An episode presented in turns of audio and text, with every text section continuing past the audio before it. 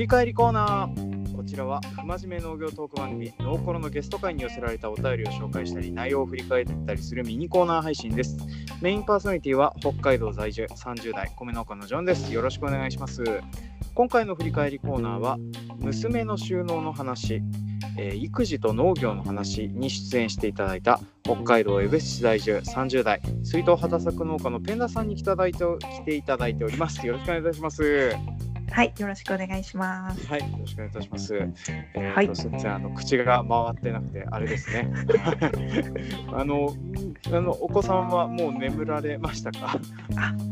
三十分かけて寝ました。はい、はい、あ、あの、あまり起こさない程度の時間で、はい、短く区切ってやれればと思ってるんです。えーはいただいまですね、お願い本当にあの、よろしくお願いします。あの、九時半かな？まあねはい、まあそういう風な時間じゃないと収録もできないです。はい。あの早速ちょっとお便り来てたやつから紹介させていただきますね。はい、はい。まずあのツイッターのアカウントネームクロピクさんという方よりコメントいただいております。ありがとうございます。さんのありがとうございます。ペンダさんの旦那さんの年齢に衝撃。はい。ね、ちょっとびっくりしますよね。そうです。そうですね。あんまりそのここまであの結構年齢が離れてるところは、まあ、僕もあんまり近隣では聞かないですね。うん、近隣では聞かないよね。本当なんかもう芸能界でたまにいるかどうかぐらいな感じですよね。そうですよね。あでもあの最近、えー、と知り合いの農家さんで、今年あの僕結婚式呼ばれてるところに、うん、えー、とその人本人が、えーうん。30代後半39だったかな、うん。結婚する相手が24歳っていう。あまあうんうんギリギリはギリギリ犯罪者めっていうふうなことをちょっと思ったりするんだけど別にね犯罪でも何でもないんですけどね。うんあのーまああの珍しく、えー、と農家さんと農協職員が結婚しましたっていうやつで、はい。まあ、今年の11月にってことでね、はい、私あの役割型役割型なんか知らないけど今年はあの全部で4回ぐらい結婚式呼ばれてる。大変ですね。大変ですね。あの結婚式あの年に2回までは祝福ムードなんですけど残り2回に関してはだいぶやっつけていくことになると思いますね。はいでも全部全部会費制ですよね。まあそうですね。北海道は、うんあの会費制ですので、あのうん会費を払えばそれ以上払わなくていいというね。あのこれがあの本州のごきご祝儀制だったとしたら、まあ私あの立場上ね、いくら包んでなきゃいけなかったんだろうなっていう気分になりますね。はい。結婚式はもうあれですね、二人の祝幸せのためにみんながちょっとずつ不幸になる仕組みだなって思いながらね、まあまあ思ってますのでね。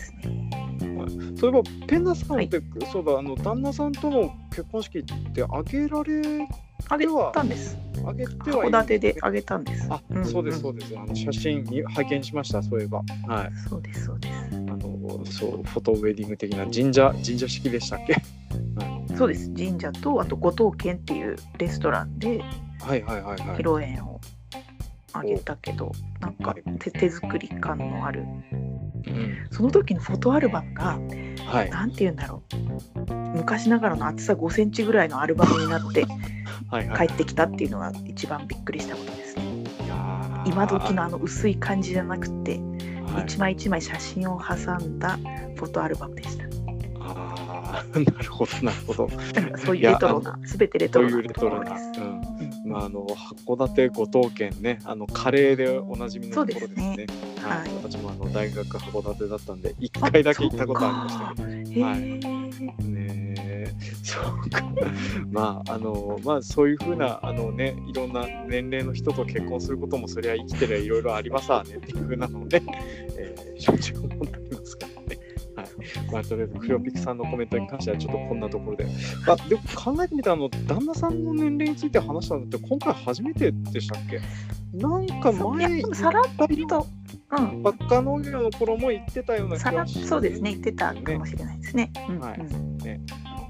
まあ、なんで、ちょっと、あの、よかったら振り返ってみてください。はい。だいぶ昔ですけどね。えーだいぶ昔ですけどね。あの、でも、配信数的には割とさ探りやすいようにはなってると思うので。はい。はいえっ、と、ちょっと続きまして、はいえっ、と、ツイッターのアカウントネーム、トリフィドさんという方よりコメントをいただいております。はい。ペンダさんの声、懐かしかったです。農家さんの保育園事情は定時ワーカーとは違うご苦労があるのですね。職業に関係なく幼児語を聞き取る力は親御さん経験者の特殊技能だなって思います。半泣きの猫ちゃんくらいしか聞き取れなかったっていうようなコメントをいただいておりました。でも多分自分の子供のはい、声しかわかんない、は話しかわからないんじゃないですかねきっと他の子供の話し方の特徴っていうのは慣れるのは難しいようがしますね。そうですね。いや、うんあの僕もそうラジオというかあの収録してる場所の都合で多分あの収録音源自体はちょっとエコーがかったというか言わん言わんしてたんですよね。まあ、それで余計聞き取りづらかったとは思うんですけれどもうんただその場にいた僕もあのあんまり 意図がはっきり取れなかったんですよね。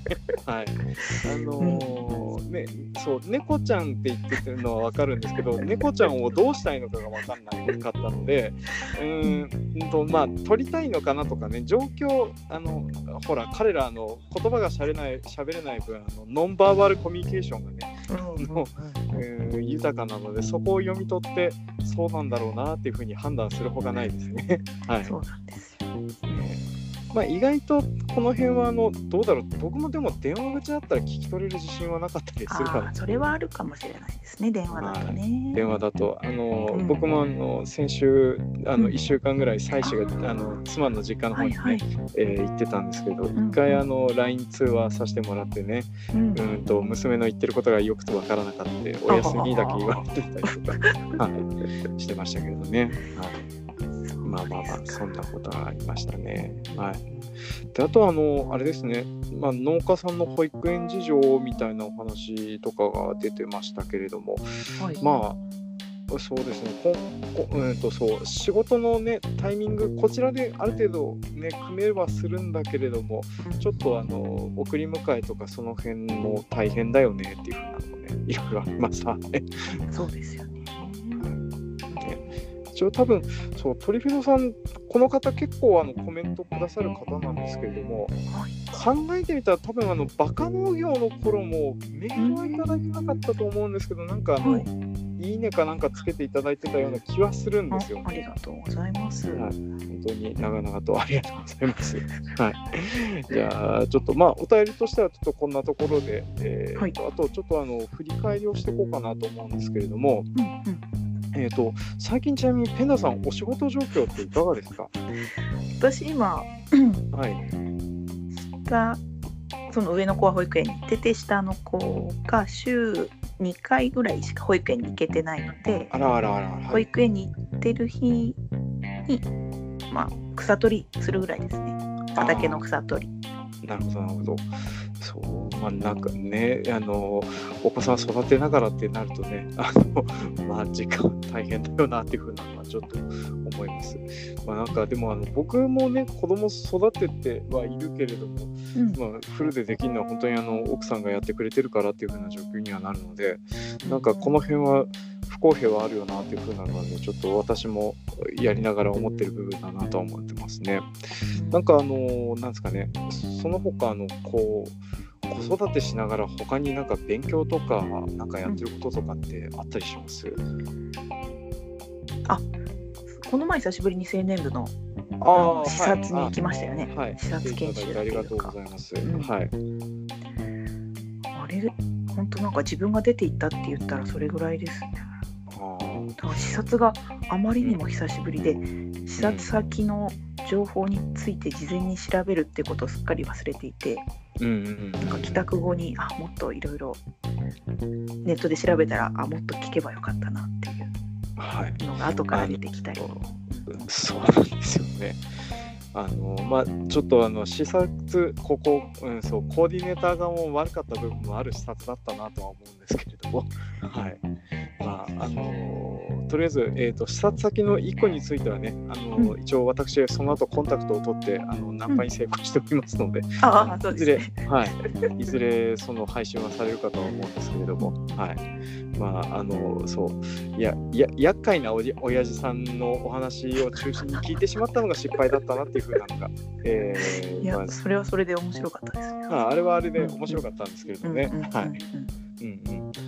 まあでもなんかあのちょちょこちょこっとその女性農業者の集まりみたいなのになんか参加表明したよとかっていうふうなのなんか LINE でいただいてましたけどああれとかってどんなやつなんですね？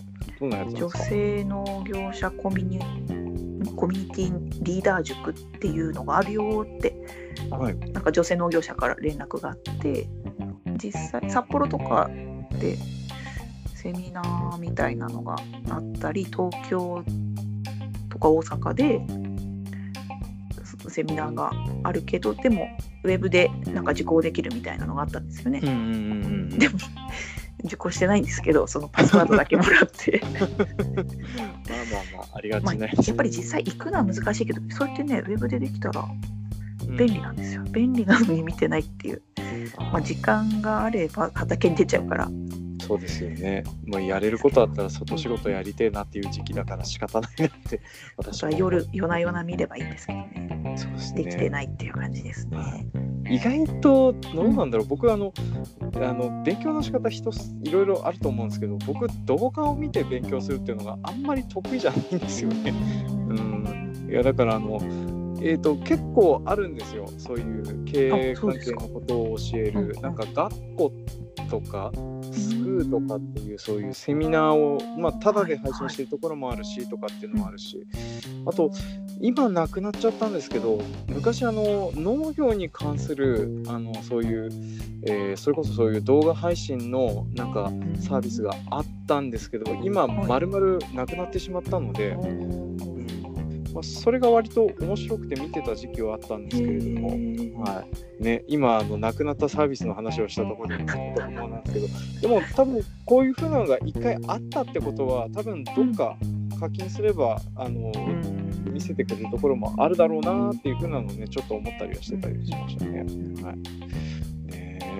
えー、とそのですねあとあれちょっとあの前回収録した時にお話出たかどうか怪しいんですけれども、えっ、とお子さんって今塾かなんかって通ってたりあするんですかね、クモン、ああの3歳半のが、ああそうですよね。上の子はクモンに行ってます。はい、早速そう意外とそう農家のお子さんとか周りの人たちとか見てるとまああの割とあの漏れなく PTA って当たるじゃないですか。我々仕事柄。そうですよね。でその漏れなく当たる上にさらにあのなんかスポーツクラブとか結構行ってるイメージがあって、うんスポーツクラブ？あ。スポーツクラブとか、ああ塾とか。はい。えーそうだからあのやっぱりあの野球とかになったらそのなんていうかな遠つ征にいよね、野球とか。ね私はもうどうかやらないでくれって思っちゃってるけど、スポーツは。スポーツは、いやまあもうと取らぬたぬきのっていうかもうなる前から戦々恐々とするんじゃねえよってそう話ではあるんですけど。そうですまあ、やったらやったでね、まあ、しょうがないですけど。そうや本人やりたかったらねやりたかったで応援してあげたいなって思うんですけど、まあ野球でも多分大変だと思うんですよ。どっか大会とか夏場に連れてあと洗濯とかも想像しただけで泥だらけのなんか靴下とかズボンとかう大変そうって大変そう。思っちゃいますね。そうですね。う んまあ、それであの、いろいろ、うん、作業着と一緒に現れるのも覚悟してほしいなっていうふうな感じですよね。はい。そうです。まあ今でも、うんうん。行かせようと思っまあい一応雲は継続してはい。冬の冬になったらプールをうんうん。一緒に行きたいなと思ってるんですよね。ああ、いいですね。うんなんか、あの、そう、おうん、冬場、我々、あの、北海道の農業者は運動不足になりがちですからね。そうそうそう。この辺を解消するのに子供を出しに使ういいいかなと思います。そうなんです。でも春になった4月になったら忙しいからもうやめるよっていうのもなんか本当の親の都合でそんなことができるんだろうかっていうのをうん考えつつ、いやでーどうだろうあの冬だけでもやりたいなと思ってますけど。そうですね。なんかこうふ冬場だけいやそれこそウィンタースポーツをっていう風な話にもなってくるんですけどそれはそれでねちょっと大変だったりなかったり。そうですよ。ね。うん、そう。あとはあの北海道割とあの僕の知り合いのお父さんが結構ちょこちょこあのスキー事故で結構重大な障害の起こるような事故とかあってる人とかいるのでまああの危ないスポーツではあるよなっていうふうなのはねウィンタースポーツそう思いますよね。そうなんですよ。そうなんですよ。割とあの歩けなくなるとかあの歩き方に、うん、右半身麻痺とかそんなレベルの話を聞くと。だからあの結構農家さんでねインス,、まあ、インストラクターやるぐらいまで上手い人だったらそうそう悪いことはないんでしょうけど、うん。まあ、そうなっちゃう人もいるのでなかなか手を出すのもねっていう。怖いですよねですよね。それこそうちの夫が、はい、この冬は息子にスキーを教えるとかって言ってて、おおはいはいはいはい。ちょっと危ないからやめてほしいんですけどっていうのは思ってます。いやーそうですね。あのーまあでもちょっとちっちゃい頃からね慣れておけばあとまあ体が柔らかいうちは意外とねグいやいや心配してるのは旦旦那の体がそうですね。はい。今の話の霊流れで言えば。っていう、はいはい。そういうちちょっと恐ろしいですね。はい。あのなるべくあの坂の緩やかな公園の丘ぐらいのあそうそうそう。それぐらいならねいいんですけどね。ね、ちっちゃい子の練習する場所は大体公園の丘ですからね。はい。まあそういう風なのでやってもらって、あの冬場の運動不足を解消しつつ、なんとかやっていただければっていう感じですね。はい。であと、えっ、と、前回の収録でちょっと結局触れてなかった部分なんですけれども、あの、お子さんに農業って継がせたいかなって思ってまして、その辺どうお考えですかって。私は別にどどっちでもいいって感じですね。ああ、どちらでもいいって感じですね。はいうん。むしろしお主人の方が。継がせたいみたいなことあ、そうなん言ってですか。ますけど、うんうんはいはいどっちかは。そう両方とも。男の子だから、うんうん。うん、だから私の方が熱は低いと思います。あなるほど、なるほど。それよりもうん。アフリカで何かやってくれとかそういう気持ちの方がうん。ね面。白いですね自分的に面白いですね。んあのお母さんと同じルートをたどってそしてやっぱり農業をするっていう風なのそれ それあまあそれ面白いですね面白いですね。うんあの結婚式の生い立ちムービーには必ず入るやつですねエピソード的には。いやーでもそうですねなんかやっぱ世界を見せたいとかそういう風なのはあるんですね。そうですね世界を見せたい世界日本だけじゃないんだよっていううんうんか、うん、地球で生きてほしいなっていうあ気がしますね。そうですね。なんかやっぱりあのそう遠くに出たとかその辺でななんだろうな僕知ってる人たあのいろいろ海外を巡った人っていうのがまあ数あんまりいないんですけれどもあの大体両極端なんですよね。その土地土地の住んでみてこっちの日本の良さを知って定住する人かあとは延々とボヘミアンを続けいやる人そうなっちゃいますよ。そう、うん、どっちかですね。どっちかなんですよね。うん。あのまあ割と近くにそのボヘミアンを続けてきてそろそろ定住しそうな人はいるんですけれども、うん、だからなんかそう子供に世界見せたいなっては思うんですけどちょっとどんな風になるんだろうなっていうのはちょっと不安な部分もありつつまあ面白い部分もありつつですね。うん。私もぜひボヘミアンになってもらって私もそこに遊びに行ったりして。ああ一緒にボヘミアンになるぐらいな一緒だったらならないから、うん、そんないやーどうだろう切れたタコになってほしいと思います。そうですね。なんかでもあれ、うん、か勝手に 勝手にボヘミアンになって、うん、せめて生きてさえいてくれればいいですね。本当に。そうですそうです。そうですそうです。それでいいです。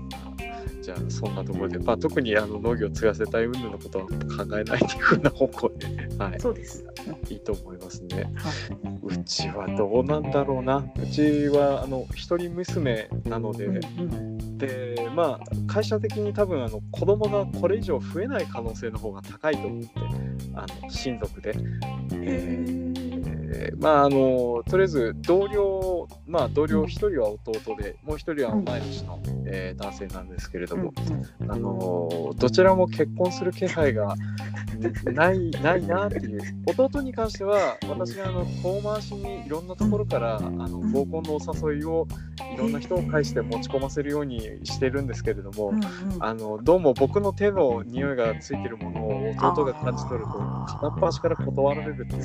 そうですか。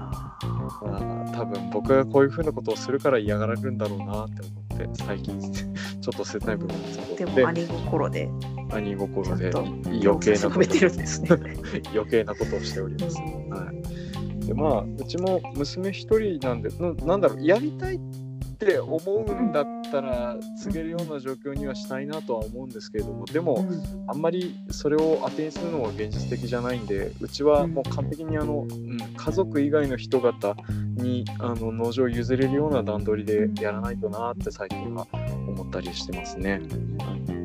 でまあなかなかあの 事業継承親子間でも難しいのに他人同士でもうまくいくんだろうかっていうのがねそういうふうな部分もありますけどね。まあまあまあまあそんなところで、えー、とちょっと振り返るポイントとしてはだいぶ話せたかなと思います。はい、はいすみません私があの一方的にいろいろ話してしまってようですけど。いえいえいえ。ははいい。はいなんかあとペンダさんの方であとはあれを話し足りてなかったとかそういうふうなことって何かあったりしますか？なんでしょう。あ、その保育園の話で、はいちょっと私が気になってるのは、はいみんななんか軽トラとかトラックで送迎したりうんうんしてるんですよね、保育園に。それははい。あんまり町の保育園じゃ少ないことだと思うんですけど、そうですね。チャイルドシートつけてない率があ多いんですけど、なるほど。これはい。で普通の乗用車に乗ってて乗せててもつけてない率が結構高いんですけど、これは農村の保育園だからなのかなっていうのは、ちょっと私的にはこうどうにかしたいっていう思いがあるんですけど。そうですね。まああのスピードが出がちになるから余計につけた方がいいような場所ではあるんですけどね。あれなのかな近所だからとか近所って言っても結構5キロとかまあまあありますからね。あの10キロぐらい辺だと離れてる人もいるし、うんうん供が嫌がるっていうのは分かるんですよ。そういう時期がありますからね。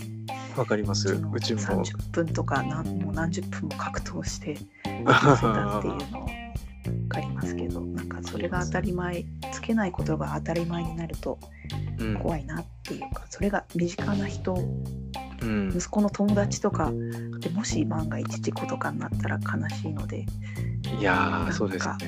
なんかできないかなって思ってるところなんですよね。うんまあななんだろう、うん、本当その辺はあの注意喚起必要な部分だなって思いますね。割とあのそう農村だからっていう風なことであの農村独自の文化でが出来上がっちゃってるからいいじゃんってなってると思うんですよねきっとね。うん、そう。いいじゃんじゃないんですけどね。でも言えないしいやーそうですね。ママとかお父さんにお父さんえつけてないんですか？つけましょうよって言ったらなんか聞かれるよね。いやーそうですね。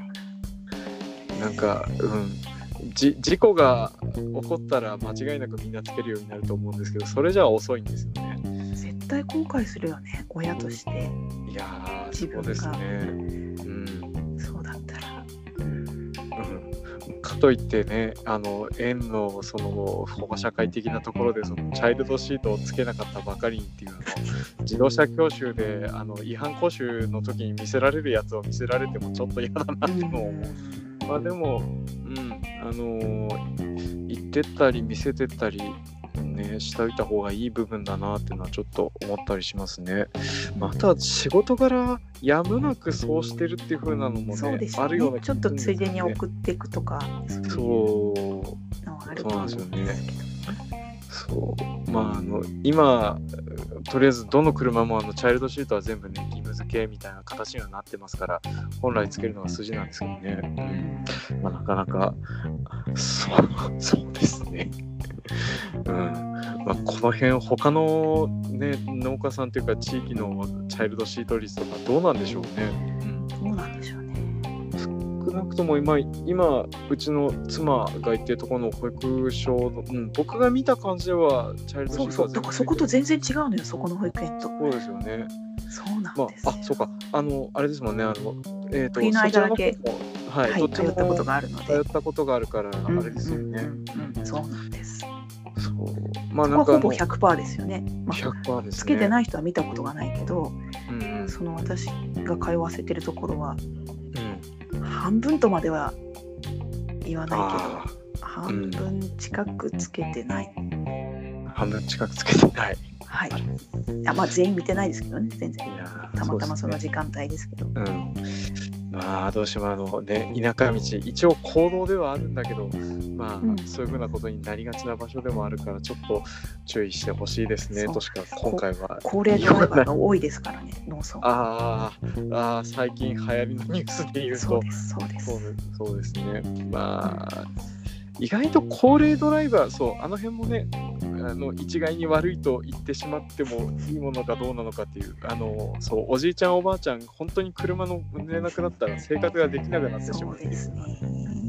あのあのなんていうのかな、えー、と高齢者一斉リタイアであの労働人口激減っていうのがねさらに倍化するぞっていう風な状況になってきてしまい確かにそうです。ね、孫が借り出されてね、運転手そうなんですよね。その分仕事できないは。はい、まあ逆にあのおじいちゃんおばあちゃんの車じゃなくてトラクターで移動すればいいんじゃないかな。ゆっ30くりだから。そうゆっくりだから。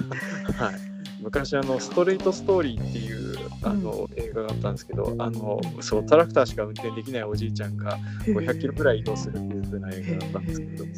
あのまあそんな感じで、ね、あの全員が全員トラクターに乗るようになったら田舎道で飛ばせる車がいなくなって、ね、まあ渋滞の元になって2車線になるようなそんな世界になりそうな気しますけどね。はい。まあすいませんちょっとこの辺で、はあの取り留めもなくなってきあた。はい、せん。はい。いえいえいえ、あの特にあのそう農村の保育所、チャイルドシートつけない問題みたいなのはね、言われて初めて気づいたような問題だったんで、はいうんいい問題的だったと思います。はい。はいありがとうございまなんで。すちょっとまたそんなところで、えー、とお仕事再開されたりとか動くようになってからまたなんか機会ありましたら、はいはいお話しさせていただければと思います。ははいい。